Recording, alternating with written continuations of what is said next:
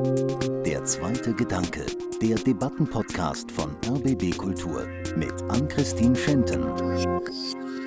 Gerade junge Leute brauchen und wollen auch eine Vision von der politischen Zukunft.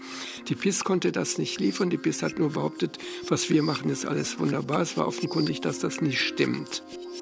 Es ist nicht, dass die Liberaldemokraten jetzt gewonnen haben und es ist mit dem PiS Schluss, sondern PiS bleibt als eine sehr starke Partei.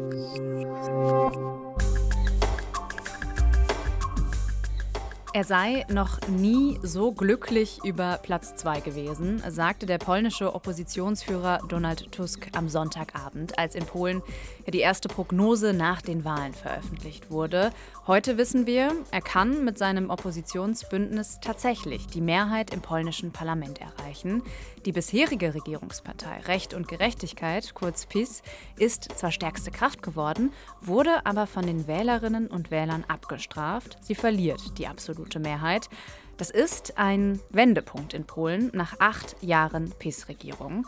Doch diese vergangenen acht Jahre, die haben in Polen tiefe Spuren hinterlassen. Sie haben die Gesellschaft verändert, Frauenrechte wurden eingeschränkt, queere Menschen haben um ihre Sicherheit gebangt, mit der EU wurde nahezu gebrochen und zum Beispiel das öffentlich-rechtliche Fernsehen wurde zu einem Staatssender umgebaut. Wie lässt sich das wieder kitten?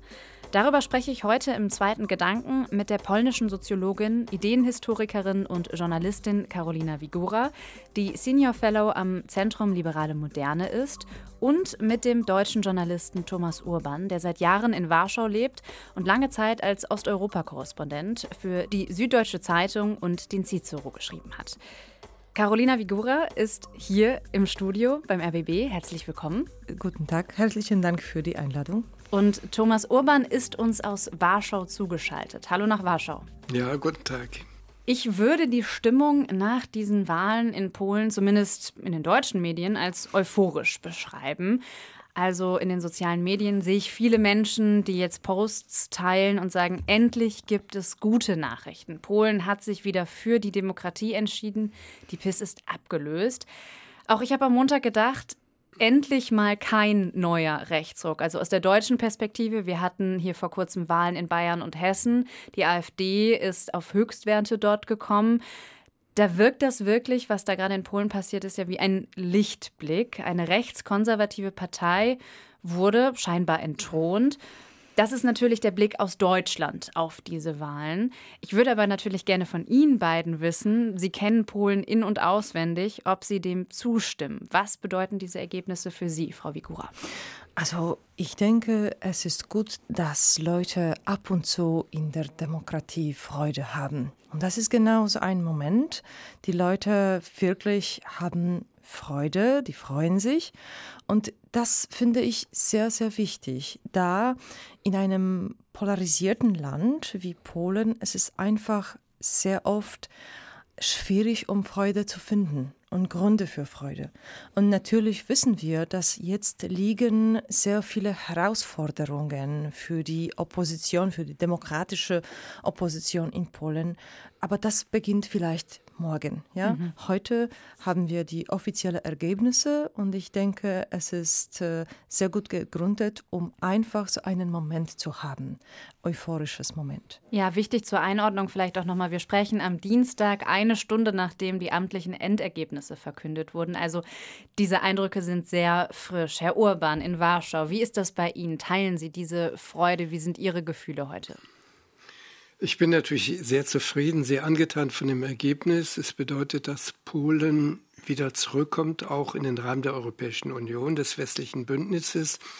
Es wird nicht mehr diese deutsch-polnische Konfrontation geben, die ja in den letzten Jahren das Klima bestimmt hat. Ganz wichtig, die neue Regierung wird die Chance haben, etwas für den innerpolnischen gesellschaftlichen Frieden zu tun. Das ist eine Riesenaufgabe. Ob die gelingt, ist eine ganz andere Frage. Schauen wir vielleicht mal auf diesen Wahlkampf. Das war ja ein sehr interessanter Wahlkampf. Ähm, und zwar war er durchaus von der PIS dominiert. Sie hat nahezu, ja, also seit 2016 kontrolliert die PIS ja auch das öffentlich-rechtliche Fernsehen in Polen. Das heißt, sie hatte dort nahezu alle Möglichkeiten, für ihre Sache Werbung zu machen. Und das hat sie auch genutzt. Äh, Frau Vigora, wie haben Sie diesen Wahlkampf empfunden? Sind Sie vielleicht auch ein Stück weit froh, dass diese Phase vorbei ist? Die Phase der Wahlkampagne ist in Polen nie vorbei. Also die Kampagne, man kann natürlich sagen, das war die letzten Monate, ein paar Monaten, aber eigentlich in einem nochmal polarisierten Land. Die Kampagne dauert immer, immer, also von Wahl zu Wahl, ja, mhm. jeden Tag. Jetzt äh, aber über die letzten paar Monate. Wir haben geschrieben mit Jarosław Kuisz, dass normalerweise spricht man über die Wahlmanipulationen, aber in diesem Fall man sollte eher sprechen über die Wahlkampagne. Manipulationen. Sie haben schon die staatlichen Medien oder die nationalen Medien erwähnt, also die Medien, die funktionieren, weil sie bezahlen werden durch die Steuergeld, aber doch, die waren die ganze Zeit sehr feindlich in, äh, in Bezug auf der Opposition. Das ist äh, eine Sache. Die zweite Sache war natürlich das Referendum, das äh, nichts mehr als eine Kampagnentrick war. Und das Referendum wurde auch von dem Steuergeld gezahlt. Alles um die Nachricht von der Regierung stärker zu machen. Aber ich sehe das als ein Grund für Hoffnung, dass auch mit dieser Kampagne, Wahlkampagne, die unglaublich ungleich war, äh, die Opposition hat jedoch gewonnen. Und das ist eine sehr gute Nachricht für Demokratie, nicht nur in Polen, sondern überall. Herr Urban, hat Sie das überrascht, dass die Opposition äh, jetzt gewinnen konnte, obwohl der Wahlkampf nicht von ihr dominiert wurde? Nein, nicht wirklich, denn es gab ja einerseits die Staatssender, der Staatssender TVP, der im Grunde ein primitiver Propagandasender geworden ist. Andererseits aber gab es einen Privatsender TVN, der sehr stark die Opposition unterstützt hat und auch die drei größten Tageszeitungen, die drei größten politischen Magazine waren sehr kritisch gegenüber der Regierung eingestellt. Also in dem Sinne gab es keine Einschränkung der Pressefreiheit. Das Problem war, dass die Regierung versucht hat, durch Besteuerung oder durch Subventionierung ihr genehmer Medien da zu manipulieren. Aber das hat nicht funktioniert. Vor allen Dingen hat es nicht funktioniert, weil der Staatssender TVP völlig übertrieben hat. Es war eine aggressive, primitive Propaganda, die eigentlich die Wähler für dumm verkauft hat. Die meisten Wähler sind aber nicht dumm. Sie lassen sich ungern für dumm verkaufen. Das hat also nicht funktioniert. Wie ist das denn jetzt nach den Wahlen? Also die PiS ist ja noch stärkste Kraft. Sie hat zumindest stimmenmäßig gewonnen, liegt auf Platz 1, Tusk liegt auf Platz 2. Was sieht man denn jetzt im staatlichen Fernsehen? Also wie gehen die mit diesem Ergebnis um? Also das war gestern so die Hauptnachrichtensendung, war sehr interessant am Abend. Sie begann damit, Jaroslav Kaczynski sagt, wir haben gewonnen. Und dann zwei Minuten jubeln, Jubel und andere PiS-Politiker, die sagen, jawohl, wir haben gewonnen, wir sind wieder stärkste Partei. Und es wurde nicht klar artikuliert, dass zwar der erste Platz verteidigt wurde, aber dass das nicht reicht, um eine Regierung zu bilden. Aber der Ton der Kommentare war gemäßigt. Man sieht also, dass dort einige der Fernsehleute schon um ihre Jobs fürchten, mit gutem Grunde. Es wird die Aufgabe der neuen Regierung sein, zu sorgen dafür, dass die öffentlich-rechtlichen Medien dem direkten Zugriff der Parteien entzogen werden und auch, dass die Staatsbetriebe nicht Beute der Parteien werden können in Zukunft und dass es vor allen Dingen eine dem Parteien Einfluss entzogene öffentliche Verwaltung gibt. Das war eine sträfliche Sünde der Zeit, als Tusk Premierminister war von 2007 bis 2014, dass er dieses Feld ignoriert hat.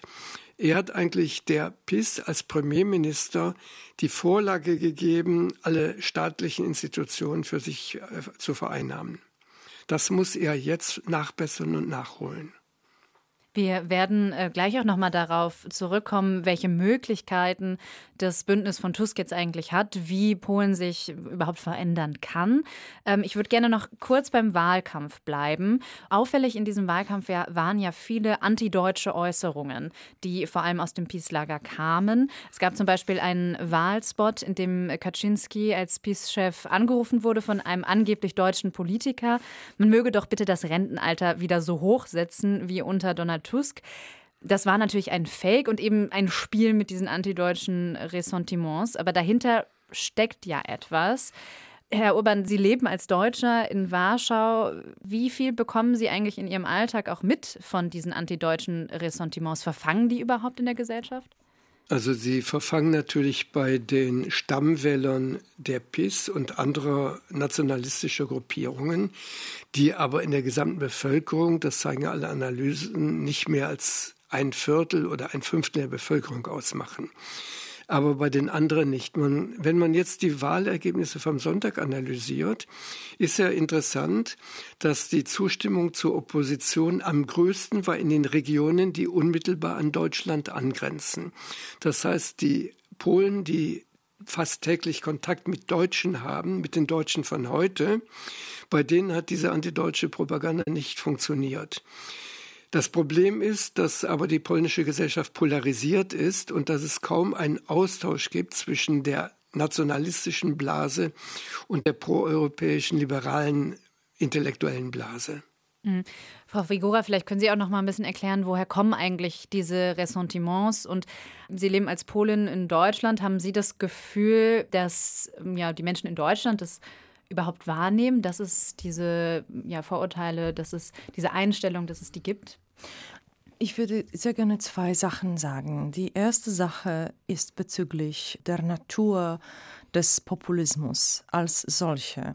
Populismus isoliert das Land. Populismus ist egoistisch und äh, man konnte es sehen, sowohl in den polnisch-deutschen Beziehungen als auch mit den äh, ukrainisch-polnischen Beziehungen. Es gab eine Comedy-Serie in Polen vor ein paar Jahren, das heißt äh, Das Ohr des Leaders. Das Ohr des Kaczynskis äh, war es. Und in, dem, in der Serie, da gab dem, da, das Büro, das Zimmer von Herrn Kaczynski und auf dem Tisch, da stand ein Globus. Und das war ein Globus von Polen. Es gab nur ein Land auf mhm. diesem Globus. Und so konnte man die Außenpolitik des Populismus definieren. Ja? Also Isolation, mhm. Ressentiment. Das ist eine Sache und es war sehr, sehr wichtig. Ich glaube, es gibt auch verschiedene Forschungen und verschiedene Umfragen. Es gibt auch diese, wo es sichtbar ist, dass die Anstellung der polnischen Gesellschaft bezüglich Deutsche ist doch verschlechtert in den letzten Jahren. Und das ist eine sehr ernste Situation jetzt. Also vielleicht wird diese neue Regierung doch was hier verbessern können. Mhm. Ich würde das uns, also die beiden Länder, wünschen. Das ist die eine Sache und es ist verbunden mit dem Populismus. Die zweite Sache ist aber sozusagen ein Parallelprozess.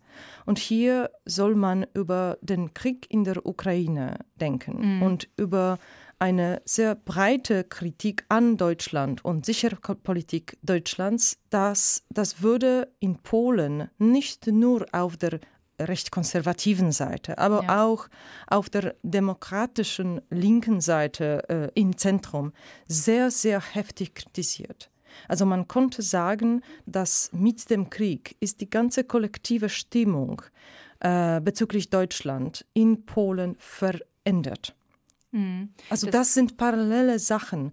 Und natürlich, ich stimme zu mit Herrn Urban, dass jetzt diese antideutsche Propaganda, das wird jetzt verschwinden. Und das sollen wir uns wünschen. Aber die ganze Diskussion über die Rolle Deutschlands äh, bevor dem Krieg, das äh, ganze Diskussion über Sicherheitspolitik Deutschlands und die äh, Diskussion natürlich, was soll weiter in diesem Krieg geschehen, Russlands Krieg gegen der Ukraine. Das ist eine andere Sache und ich hoffe, dass wir jetzt letztendlich klar und vernünftig darüber diskutieren können. Dem würde ich völlig zustimmen. In Polen gibt es das Gefühl, dass die polnischen Warnungen und die Bedenken, die man gegenüber Moskau hatte, in Deutschland nicht wahrgenommen worden sind. Und das stimmt einfach. Wir erleben in den letzten zwei Jahren, dass Deutschland, die Bundesrepublik Deutschland, aufgehört hat, für die östlichen Nachbarn, also die Polen, aber auch die Tschechen, die Slowaken, die baltischen Länder, ein Vorbild zu sein, weil die Deutschen sich nicht nur in der Politik gegenüber Putin fatal geirrt haben, sondern weil es auch in Deutschland Krisen gab, weil es in Deutschland Skandale gab. Ich denke, Deutsche Bank, Comex, Dieselskandal. All das hat am Bild der Deutschen als solide Vorbildnation gekratzt, ganz kräftig gekratzt. Aber ganz, da stimme ich Frau Figura völlig zu, fatal für das Image der Deutschen, aber auch dann die deutsch-polnischen Beziehungen, ist die Tatsache, dass man in Berlin ganz naiv im Rahmen des Wunschdenkens gedacht hat, wir kommen irgendwie mit Putin hin, wir müssen nur mit ihm reden, um die Situation zu kontrollieren. Das hat nicht funktioniert. Es ist also zu eng gedacht, wenn man die Verschlechterung der deutsch-polnischen Beziehungen in den letzten Jahren immer nur auf die PIS schiebt. Mhm. Das heißt, wir reden auch über zwei verschiedene Ebenen. Also Sie haben ja erzählt, dass sich die antideutschen Ressentiments nicht so sehr in den Regionen an der Grenze verfangen haben, da wo die Menschen mit den Menschen in Deutschland wiederum mehr Kontakt haben. Das ist die gesellschaftliche Ebene. Das andere ist die politische Ebene und vor allem das Verhältnis zu Russland unter Merkel, unter Schröder.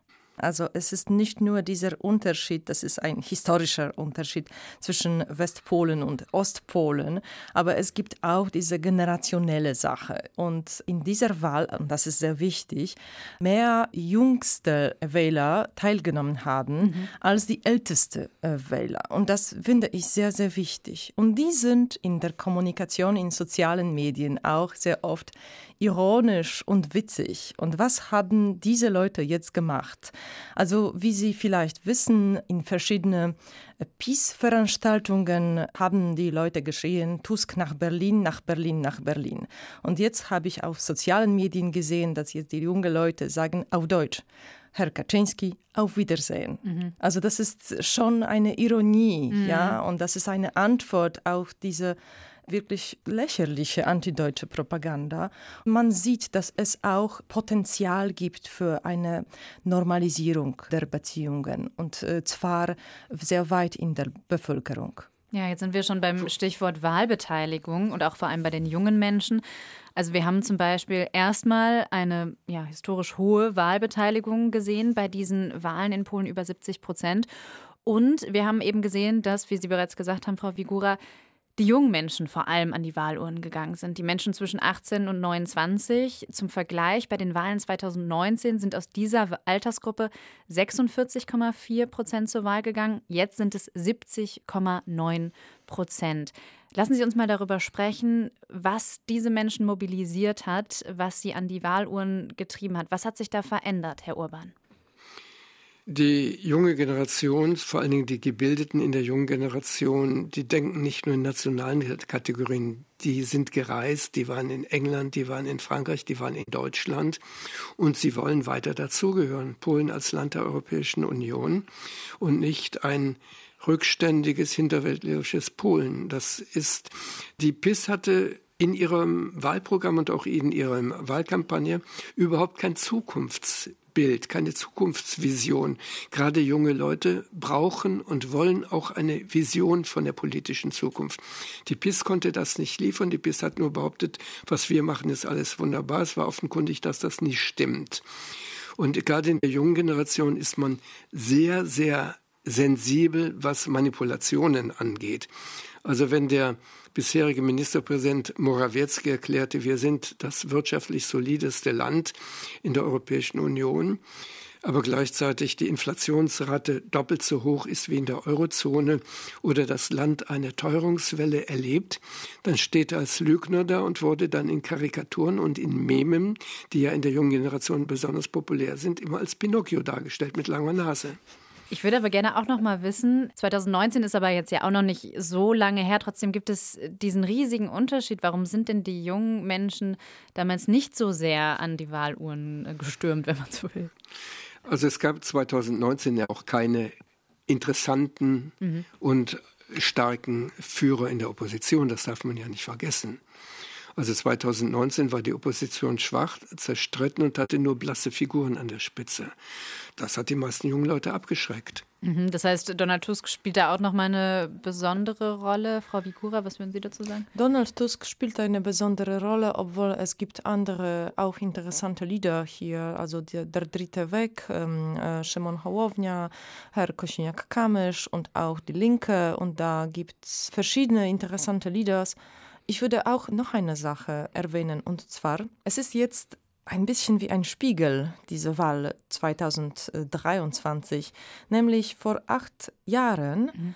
Es war die bürgerliche Plattform, die so erschöpft mit der Macht war. Und der wichtigste Argument im Wahl war eigentlich, wählen Sie nicht die Peace, weil Peace gefährlich ist. Mhm. Aber das ist nichts über die Zukunft. Das ist nur eine Konsequenz vor Erschöpfung äh, mit der Macht, also keine Vision, keine Idee. Ja?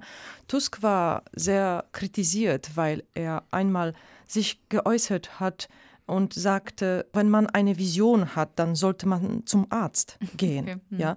Jetzt, was er macht, ist ein komplett Kontrast zu diesen alten Wörtern. Äh, von ihm. Was er jetzt vorschlägt, ist genau eine Vision der Zukunft. Und was jetzt Peace vorschlägt, ist genau, wählen Sie nicht die Bürgerplattform, weil die gefährlich sind. Also das ist so ein Spiegel, mhm. ja. Peace ist sicherlich erschöpft mit der Macht. Das ist sehr sichtbar. Aber ich denke auch, also wenn man die Zahlen auch betrachtet, wenn man ein bisschen weiter in der äh, Vergangenheit guckt, dann sieht man das in 2007, als die Polen zuerst entschlossen haben, dass sie keine PiS-Regierung wollen, da waren auch die Stimmen von der jungen Generation sehr wichtig. Also es ist nicht das erste Mal. Hm. Was aber ja auch interessant ist, dass die Polinnen und Polen die Jahre unter der PiS-Regierung, jetzt die letzten acht Jahre, ja nicht unbedingt nur als schlecht bewertet haben. Also es gab ja auch Umbauten im, in den Sozialreformen, es gab eine Erhöhung ähm, des Kindergeldes, Erhöhung der Renten. Da hat sich ja viel verändert, was viele Menschen auch erstmal positiv zugute gekommen ist und es hat funktioniert ohne dass die Wirtschaft in Polen zusammengebrochen ist. Trotzdem geht dieser Weg jetzt nicht weiter. Was bietet die Opposition den Menschen denn an stattdessen? Ich würde sagen, es ist nicht so. Mhm. Äh, die, die letzten acht Jahre waren eher acht Jahre von sagen, liebe Leute, es soll so bleiben, wie es ist. Wir geben vielleicht ein bisschen mehr Geld aus, also dieser Kindergeld und mhm. Renten mhm. und so weiter, aber sonst reformieren wir nichts. Und es bleibt so.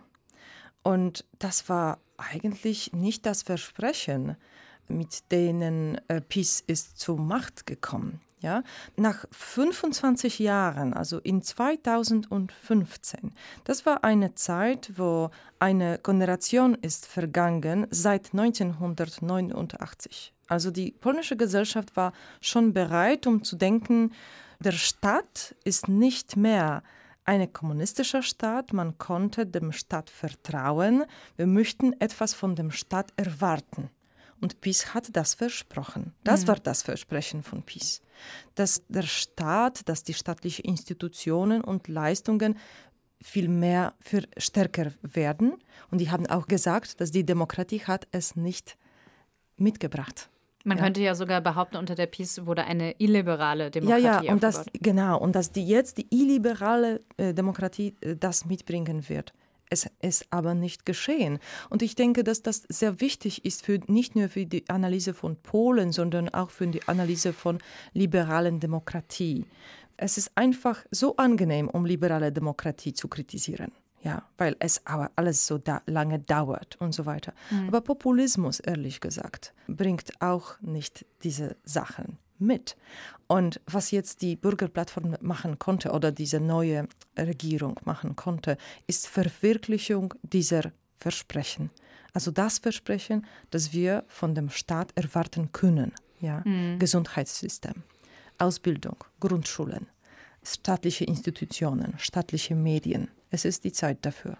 Ob sich diese Versprechen auch der Oppositionskoalition jetzt tatsächlich bewahrheiten werden, das können wir ja eigentlich erstmal nur abwarten. Das müssen die nächsten Wochen, Monate, vielleicht auch Jahre zeigen. Und es hat sich, das habe ich ja am Anfang, eingangs der Sendung schon erwähnt, ja unheimlich viel auch verändert in Polen. Also ein Extrembeispiel ist ja zum Beispiel das Abtreibungsrecht. Also Abtreibungen sind illegal in Polen. Es gab viele Fälle von Frauen, denen nicht erlaubt wurde, aus gesundheitlichen Gründen abzutreiben, die gestorben sind. Es ist noch dramatischer. Diese Fälle, wo die Frauen im Krankenhäuser gestorben sind, die waren keine Frauen, die Abtreibung wollten.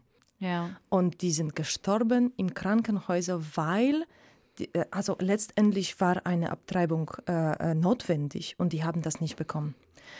Und ich denke, dass das äh, ein kollektives Gefühl von Gefahr mitgebracht hat. Mhm. Und das ist ja auch noch nicht unbedingt abzusehen, inwiefern jetzt das Abtreibungsrecht unter Tusk zum Beispiel verändert wird. Herr Urban, vielleicht auch noch mal, was glauben Sie denn, was kann die Oppositionskoalition da jetzt überhaupt erreichen? Also wie viel wird sich tatsächlich in Polen verändern? Vielleicht machen wir es sogar am Beispiel Abtreibungsrecht fest. Also kann so etwas gewendet werden?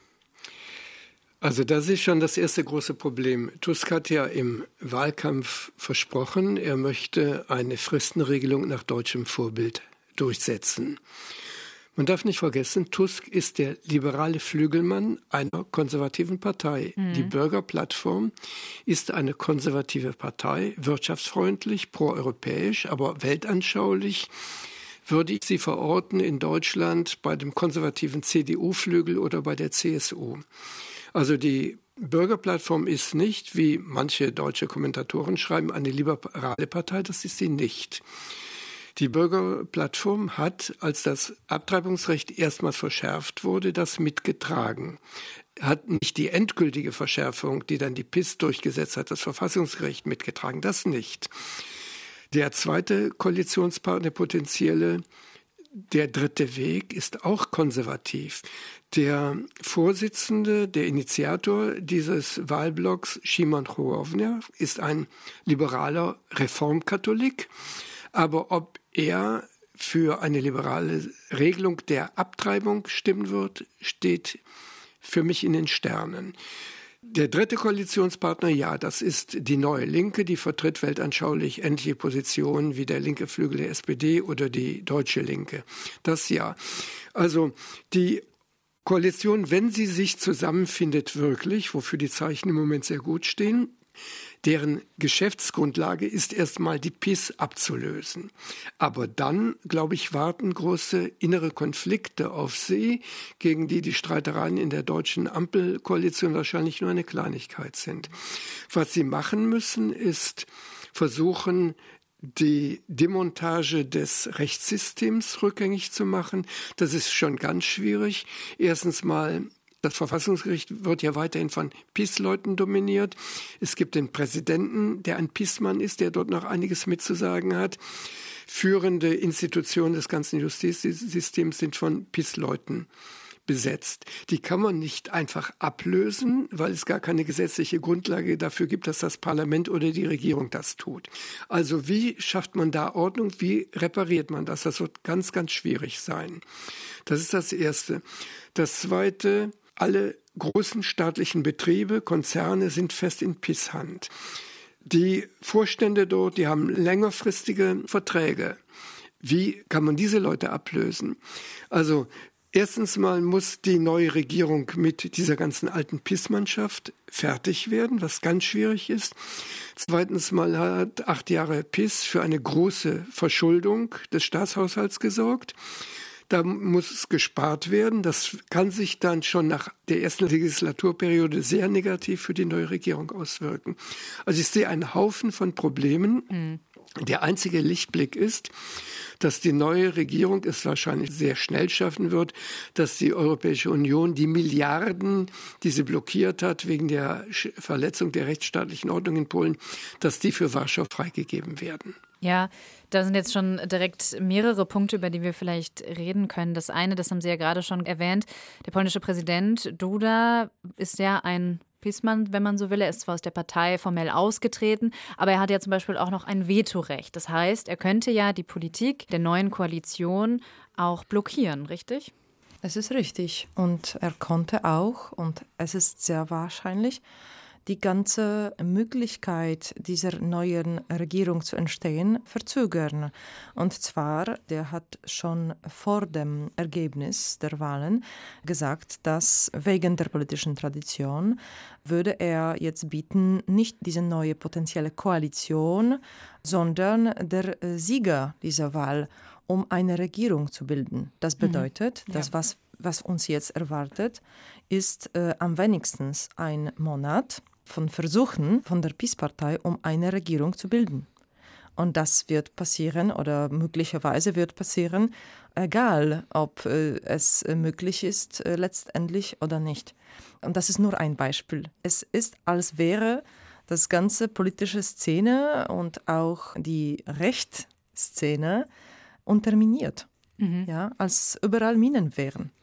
Diese Verzögerung wird der bisherigen Regierung der PIS die Möglichkeit geben, noch Posten untereinander zu verteilen und Haushaltsgelder noch äh, zu verschwenden. Also es ist alles eine sehr heikle Situation im Moment. Mhm. Wir kennen das ja aus den USA, das Narrativ der gestohlenen Wahl. Könnte es eigentlich noch passieren, dass zum Beispiel Kaczynski sagt, er wird diese Niederlage nicht anerkennen? Mal sehen. Wir können jetzt sprechen über was, was jetzt passiert. Äh, also wenn man die liberale äh, Medien jetzt liest, es ist alles sehr klar gesagt, dass es die mögliche äh, liberal-demokratische Koalition ist, die Regierung bilden äh, konnte. Aber wenn man zum Beispiel äh, Sieci oder Dorzece, also diese recht konservative, regierungfreundliche Zeitschriften liest, dann ist es alles nicht klar. Mhm. Sie sagen zum Beispiel, wir wissen, welche Ergebnisse gibt es, aber sie sagen nicht, ob es PiS ist oder die mögliche äh, Koalition. Position der Oppositionsparteien. Mal sehen. Sowieso eine Sache ist wichtig zu sagen. Es ist nicht, dass die Liberaldemokraten jetzt gewonnen haben und es ist mit dem PiS Schluss, mhm. sondern PiS bleibt als eine sehr starke Partei. Das Ergebnis von PiS ist doch sehr, sehr gut. Das ist fast 40 Prozent. Ja? Und die bleiben in der polnischen Politik und in der polnischen politischen Landschaft. Und ich denke, es ist, es ist wichtig, weil es ist für die ganze Diskussion über Demokratie wichtig. Ja, äh, jetzt wirklich Geschichte ist geschrieben in Polen. Ja, ob wir irgendwie lernen, um die skandinavische Weg zu folgen. Das ist irgendwie nahe von Donald Tusk, ich glaube, dass wir doch lernen von den Populisten, doch nehmen einige Sachen von der Agenda von Populisten und dann implementieren diese in den liberalen demokratischen Politik. Was meinen Sie da genau? Zum Beispiel Dänemark und wie sie die populistische Agenda bezüglich der Migration benutzen. Also jetzt Populisten in Dänemark sagen, dass sie könnten sich wirklich wünschen, solche Migrationspolitik, wie die Mecke Frederiksen eigentlich realisiert. Also das ist ein, ein Weg. Ja? Der skandinavische Weg ist einer. Der zweite Weg ist doch Venezuela und Vereinigten Staaten. Also zuerst die Liberaldemokraten gewinnen und dann doch die streiten äh, miteinander und nach zwei oder vier Jahren es gibt ein großes Gefahr, dass die Populisten zurück die Macht greifen. Also das ist der zweite Weg. Ja? Der dritte Weg, vielleicht ein polnischer Weg. Mal sehen. Ja? Aber sowieso man soll bewusst darüber sein, dass Peace in der polnischen Politik bleibt. Das heißt, wir haben nicht von heute auf morgen eine neue Welt in Polen, Herr Urban. Also da bin ich etwas optimistischer. Also das heißt, ich teile den Pessimismus, was die Probleme angeht, die sich aus der Zusammensetzung der neuen Regierung ergeben. Also die Probleme, die sie lösen müssen, aber auch die Spannungen, die es innerhalb des neuen Kabinetts geben wird. Wobei ich jetzt nicht das Adjektiv liberal benutzen würde, sondern die neue Koalition, das sind dann zwei konservative Gruppierungen und eine linke Gruppierung. Keine davon ist klassisch liberal, auch, auch die PO von Tusk nicht. Mhm. Aber das andere ist, äh, was die Zukunft der PIS angeht, die hängt ab vom Gesundheitszustand von Kaczynski. Wenn Kaczynski wirklich krank sein sollte oder kränker wird, dann wird die PIS auseinanderfliegen. Das ist meine Prognose. Es gibt niemanden, der den Laden sonst zusammenhält. Es gibt keinen attraktiven Nachfolger potenziellen. Es gibt keine interessanten Nebenfiguren neben Kaczynski. Also das kann ich mir nicht vorstellen.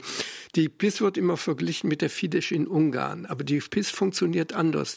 Orban in Budapest hat ein hierarchisches Pyramidensystem in der Partei aufgebaut. Alles hängt von ihm ab und wird eine Ebene nach unten durchgereicht und so fallen die Entscheidungen.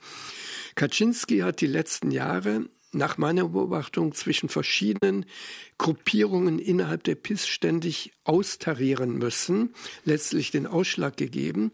Aber es gibt Gruppierungen, die völlig unterschiedliche Interessen haben und deren Galionsfiguren persönlich miteinander überkreuzt sind oder sich sogar gegenseitig hassen.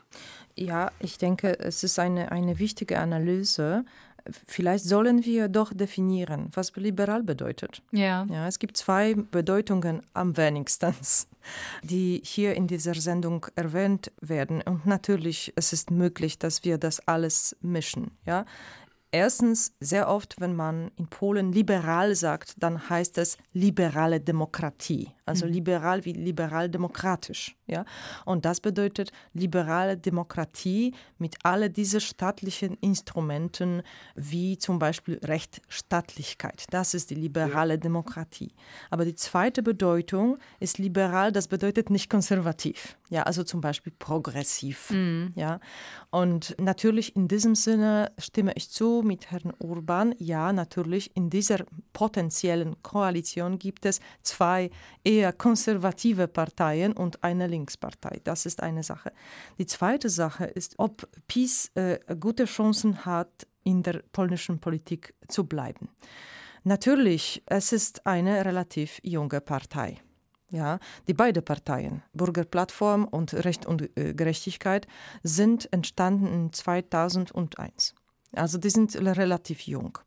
Und es gab nur in einer Partei hier eine, einen Versuch von Sukzession in Bürgerplattform und ohne Erfolg. Weil, also wenn Tusk nicht da war, das Bürgerplattform war sehr, sehr schwach. Aber hier ist es möglich, dass der PiS zerfällt, wenn mhm. etwas passiert zu Herrn Kaczynski. Aber das konnte man auch über Donald Tusk sagen. Ja, mhm. das ist eine Sache. Die zweite Sache ist natürlich, dass weil Herr Kaczynski für diesen Politiker, es ist wahrscheinlich, dass das die letzte Wahl schon waren, in deren der aktiv teilnehmen konnte als Politiker und nicht als Wähler. Es ist auch ein Kampf um Leben und Tod. Mhm. Das ist ein Kampf um Erbe. Also wer ist wie beschrieben in der Geschichtsbücher. Deshalb denke ich, dass das ein kräftiges Kampf sein wird. Das ist ja auch ein Risiko, wenn die Politik in Polen so sehr von Einzelpersonen abhängt. Natürlich, aber Politik ja. in Polen und nicht nur in Polen natürlich heutzutage in der Zeit von sozialen Medien sehr persönlich ist, sehr Personenleaders konzentriert ist. Und natürlich können wir die Frage stellen, die Frage ist offen, ob es gut für polnische Politik wäre, dass die PiS zerfällt. Ob es nicht so wäre, dass ein, wenigstens ein Teil davon würde sich sehr radikal, radikalisieren. Das mhm. ist hm. auch möglich, wenn wir die jüngere Generation der Leaders in PiS betrachten. Ich würde ganz gerne nochmal auf das Thema EU zu sprechen kommen. Das kann man ja vielleicht auch an dieser Personendebatte aufhängen, weil wir natürlich mit Donald Tusk jemanden haben, der sehr, sehr eng mit der Europäischen Union verbunden ist und an denen jetzt natürlich auch Hoffnungen geknüpft werden, dass unter ihm auch das Verhältnis von Polen zur EU wieder hergestellt wird. Das hängt ja auch ab davon, inwiefern die Rechtsstaatlichkeit in Polen wiederhergestellt wird. Jetzt haben wir ja schon gehört, im Verfassungsgericht sitzen immer noch viele Richter, die eben aus der PiS stammen und die nicht so einfach äh, da wegzubekommen sind. Das heißt, das System PiS setzt sich da weiter fort. Inwiefern wird das denn eigentlich äh, die Beziehungen zur EU beeinflussen? Dann, wenn ich mir das jetzt so anhöre, ist es ja eigentlich nicht möglich zu sagen, naja, jetzt, wenn Tusk wieder da ist, ist alles wieder gut, weil das ist ja nicht die Realität, Herr Urban. Ja, was das Verfassungsgericht angeht, so glaube ich nicht, dass jetzt wirklich alle Verfassungsrichter dann ganz streng sich als PIS-Apostel geben werden, sondern einige werden dann sagen, gut, ich werde versuchen, meinen Job zu behalten und schwenke dann auf die neue Linie ein. So funktioniert dann auch Politik und so funktionieren auch oberste Amtsträger. Also das glaube ich schon, dass das sich einrenken lässt. Nicht von heute auf morgen, aber in einer gewissen Zeit. Tusk wird dabei Rückendeckung haben, natürlich von den europäischen Institutionen. Also das wird, glaube ich, ganz gut funktionieren. Und da Tusk ja ein Wiedergänger ist, also er hat ja die PIS, die ihn beerbt hatte, 2015, hat er jetzt wieder von der Macht verdrängt. Also es sieht ja alles danach aus. Das steigt automatisch seine Stellung auf europäischer Ebene. Also wenn Tusk wirklich jetzt erstmal die neue Regierung führen sollte, ist die Frage, ob er das dann die ganze Legislaturperiode machen will, dann wird er auch Polen außenpolitisches Gewicht geben und auch in der EU viel mehr Gewicht haben. Also das wird auch dann für Reformen und Änderungen in Polen ihm großen Rückenwind geben. Frau Vigora, wie schauen Sie auf die zukünftigen Beziehungen von Polen und der EU? Also äh, Donald Tusk hat versprochen, gleich nach der Wahl, wenn er schon die Möglichkeit, um neue Regierung zu bilden hat, dann wird er momentan nach Brüssel fahren, um über das Post-Covid-Geld zu sprechen. Mhm. Und natürlich äh, kann er das nicht, weil es gibt so viele Bedingungen und Erwartungen von der Europäischen Kommission und die müssen zuerst erfüllt werden. Und darüber hat Herr Urban gesprochen, wie äh, kompliziert das sein kann mit dem Verfassungsgericht, der äh, ja bisher loyal zur PiS-Partei war. Es gab Witze eigentlich in Polen, dass unser Verfassungsgericht ist nicht in Warschau, sondern in Washington. Äh, weil wenn äh, irgendwelche unkonstitutionelle Versuche gibt von PiS, dann ruft der amerikanische Botschafter, den Präsident Duda. Aber er ist ernst. Es gibt gute Chancen, dass die Beziehung mit der Europäischen Union jetzt verbessert wird. Warum? Weil Polen ein Teil von der Europäischen Union ist. Und das haben die Wähler gewählt. Nicht das Globus von Polen, sondern Polen, die ist befreundet und ist in der europäischen Familie. Es war ein strategischer Denkfehler der PiS-Kampagne, überhaupt diese antieuropäischen Töne zu bringen.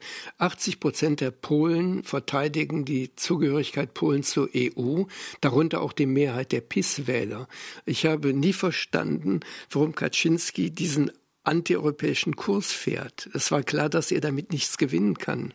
Ja, ich denke, es ist auch ganz nicht klar für diese junge Generation der Polen, für die also viele von denen sind einfach in der Europäischen Union geboren ja, das, das bedeutet, dass das eine Normalität ist. Das ist wie diese deutsche Sprache und Benutzen von Deutsch in diese ironischen Äußerungen über Kaczynski. Deutsch wie Englisch, wie Französisch, wie Litauisch, wie äh, Estonisch, das sind einfach europäische Sprachen, unsere Sprachen. Sprechen wir vielleicht noch über Polen und die Ukraine zum Schluss. Das ist ja auch noch ein ganz wichtiger Aspekt, denn als am 24. Februar 2022 der Angriffskrieg auf die Ukraine durch Russland äh, begonnen hat, da war Polen eigentlich sofort an der Seite der Ukraine, hat eigentlich die bedingungslose Solidarität erklärt, war eines der Länder, die ohne Wenn und Aber Waffenlieferungen, ähm, Waffenlieferungen zugestimmt hat. Aber das hat sich ja verändert. Vor allem in diesem Jahr hat sich das verändert durch den Getreidestreit weil Morawiecki, der noch amtierende Ministerpräsident in Polen, zwar einem Transit von ukrainischem Getreide durch Polen zugestimmt hat, aber keinen Import. Denn das würde der regionalen Landwirtschaft schaden. Es gab ja auch Proteste von Bauern. Und das ist dann so weit gegangen, dass die Waffenlieferungen erstmal eingestellt werden an die Ukraine. Auch ähm, Zelensky hat sich über dieses beunruhigende, wie er es genannt hatte, politische Theater mit der Solidarität beschwert bei der Generalversammlung der UN. Und diese Beziehung ist auf jeden Fall angekratzt zwischen der Ukraine und Polen. Wie wird sich das denn jetzt verändern? Ja, also ein paar äh, Sachen. Erstmal, ich habe früher gesagt, dass äh, Populismus ist egoistisch und äh, der isoliert sich. Und auf dieser Hintergrund war die Politik Polens äh, oder die Politik der populistischen Regierung in Warschau nach Februar 2022 eine Anomalie. Äh, dass wir die Grenzen geöffnet haben, dass wir die Finanzleistungen für die ukrainische Flüchtlinge entschlossen haben und so weiter und so fort. Das war eine Anomalie. Jetzt warum? Warum diese Anomalie? Weil das keine Anomalie war auf dem Hintergrund von Polens Geschichte und der Geschichte der Beziehungen zwischen Polen und der Ukraine.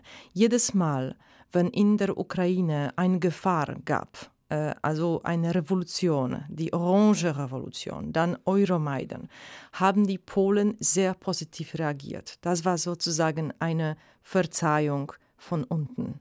Ja, die Eliten haben die Verzeihung zwischen Polen und Ukraine eigentlich nicht so erfolgreich gemacht. Aber die Bürger und Bürgerinnen haben das wirklich von unten gemacht. Und deshalb waren auch Polen und Polinnen bereit, um die Wohnungen abgeben, um das Essen zu kochen und so weiter und so fort für die ukrainischen Flüchtlinge. Aber wir haben hier noch über eine Partei nicht gesprochen und das ist die Konföderation. Also mhm. recht extremische Partei. Und es sah so aus für einige Monate, dass Konföderatia 10 Prozent gewinnen konnte. Und Konföderatia ist eine anti-ukrainische Partei. Also was die Regierung machen wollte, die wollte mit der bestimmten Erschöpfung mit der Ukraine-Thema äh, spielen und auch die wollten die Wähler von Konföderatia überzeugen, dass, dass äh, es keine gute Idee ist, um Konföderatia zu wählen, sondern Peace. Also das war wieder der Globus der, des Polens. Also es ist nicht über Gesellschaft, es ist nicht über diese Beziehungen, es war über das Wahlinteresse, mehr Stimmen zu bekommen. Also das, das ist eine Sache. Und wenn ich noch ein paar äh, Sätze sagen kann. Ukraine und Polen sind sehr ähnliche Länder. Demografisch, landwirtschaftlich, auch vielleicht in der Zukunft militarisch. Also auch wenn es eine neue Regierung gibt, es gibt ein Potenzial für äh, Spannungen und Wettbewerb zwischen diese zwei Länder. Aber die Repräsentanten von äh, Bürgerplattformen zum Beispiel, die haben mehrmals gesagt, wir wissen, dass es diese Sachen gibt, dass diese Ähnlichkeiten können zu Wettbewerb und Ressentiment führen. Aber wir möchten, dass diese Politik im Geist von Kompromiss gemacht wird. Mhm. Und ich glaube, wir können das erwarten. Also, dass es wirklich in dem Geist von Kompromiss gemacht wird und nicht im Geist von äh, die Wahlen gewinnen und äh, Wähler zu überzeugen. Ich möchte in diesem Punkt erstmal eine kleine Korrektur anbringen. Der russische Angriff auf die Ukraine hat ja nicht im Februar 2022 begonnen, sondern 2014, als russische Truppen unter der falschen Flagge als einheimische Separatisten in den Donbass einmarschiert sind. Richtig. Also der Krieg, der geht ja schon neun Jahre. Mhm. Ich stimme aber zu, es ist ein Feld potenzieller Spannungen zwischen Kiew und Warschau, aber überwölbend gibt es in beiden Gesellschaften die Idee, Russland darf nicht wieder Imperium sein, nicht wieder Kolonialmacht werden. Und ich glaube, diese Idee ist doch stärker als die Spannungen. Diese Spannungen, die im Übrigen ja vor allen Dingen auf der Historie berühren, also unaufgearbeitete Kapitel auf beiden Seiten im Zweiten Weltkrieg und danach. Das alles ist sag ich jetzt mal von außen, überschaubar und durch Symbolpolitik auch abzuschwächen. Mhm. Und ich glaube auch, dass das funktioniert, weil es auch den Willen auf beiden Seiten gibt. Aber die große Idee ist, wir müssen den russischen Imperialismus eindämmen und das wird stärker sein als alles andere. Und trotzdem gab es ja jetzt dann diese Veränderungen in der polnischen Politik gegenüber der Ukraine. Was erwarten Sie denn da, Herr Orban, nochmal von dem Verhältnis zur Ukraine? Wie wird es weitergehen? Wird dieser Streit auch geglättet werden können? Ja, das ist ja kein großer Streit. Also diese Geschichte mit dem Getreide zum Beispiel, das ist ja keine große Sache. Im Übrigen hat ja auch die EU zugesichert, dass sie dann Warschau für eventuelle Einbußen, Kompensationszahlungen leistet. Und das wird unter Tusk dann auch funktionieren. Also ich glaube, dass dieser Streit nicht zurückkehren wird. Das ist ein relativ kleiner Streit vor dem Bild des großen Konfliktes. Wir haben gemerkt, diese Wahl ist und war wahnsinnig wichtig für Polen, aber eben auch für Europa, auch für die Beziehungen zwischen Polen und der Ukraine. Die nächsten Wochen werden zeigen, wie es in Polen weitergeht. Die nächsten Jahre werden zeigen, was sich tatsächlich politisch, innenpolitisch sowie außenpolitisch verändern wird. Ich würde gerne noch mal zu dem Bild vom Anfang zurückkommen, zu den endlich guten Nachrichten, Polen zurück zur Demokratie. Nach diesem Gespräch, was wir jetzt geführt haben, bleiben Sie noch bei dieser Euphorie, Frau Vigura. Wir haben in dieser Sendung über viele Herausforderungen gesprochen. Und äh, wenn es eine koalitions äh, Regierung in Polen entsteht, dann äh, die größte Herausforderung wird eigentlich wie in diesem Film Everything, Everywhere, All at Once. Also es ist alles mhm. zu reparieren ja, und man kann auch die Wähler nicht enttäuschen. Und Rechtsstaatlichkeit ist wirklich nicht ein Thema, mit dem man kann sich jeden Tag beschäftigen, weil es so unglaublich schwierig ist, um das zu verstehen. Und die Leute erwarten auch Verbesserungen in Ausbildung, in äh, Gesundheitssystem und so weiter. Also es wird sehr schwierig, aber ich denke, es gibt ab und zu solche schöne Momente in der Demokratie, wenn man einfach Freude haben darf. Und das ist genau das Moment. Herr Urban, ist es für Sie vielleicht auch jetzt irgendwo ein Zeichen, dass ja dieser allgemeine Trend zu illiberalen Demokratien, sei es in Polen, sei es in Italien zum Beispiel auch, doch nicht unaufhaltsam ist? Ja, das ist so. Ich bin also auch ganz äh, optimistisch, ähm, was jetzt die unmittelbare Perspektive für Polen angeht. Ich sehe zum Beispiel die Führer der potenziellen kleineren Koalitionsparteien. Das sind ganz offenkundig, soweit man weiß, integre Persönlichkeiten. Wenn es nicht so wäre, hätten das die PiS-Medien längst ans Tageslicht gezerrt. Tusk würde ich empfehlen, seinen politischen Stil zu ändern, was in Deutschland wenig bekannt ist. Tusk war als Premierminister immer auch ein politischer Rüpel, der auch nicht ähm, davor zurückgeschreckt hat, ähm, die Opposition unter der Gürtellinie anzugreifen, also Kaczynski und die PIS. Das sollte er sein lassen. Er sollte inzwischen so gereift sein, dass er auch sieht, dass er als politischer Führer ein Brückenbauer sein kann. Das hat er bisher nicht gemacht, das sollte er dringend anfangen. Ich danke Ihnen beiden für das Gespräch, Frau Vigura, und auch nach Warschau an Herrn Urban. Tschüss. Vielen Dank. Tschüss. Man darf in einer Demokratie auch mal innehalten und sich freuen. Das nehme ich aus diesem Gespräch mit der Soziologin Carolina Vigura und dem Journalisten Thomas Urban mit. Wir sollten uns aus deutscher und europäischer Perspektive aber auch wieder mehr für Polen interessieren. Nicht nur, wenn große Wahlen anstehen. Dass sie sich nicht abschotten wollen, das haben vor allem die jungen Menschen und Frauen dort gezeigt. Wir sollten ihnen zuhören. Das waren meine zweiten Gedanken. Schreiben Sie uns gern Ihre direkt an derzweitegedanke.rbbkultur.de und empfehlen Sie uns weiter. Vielen Dank fürs Zuhören.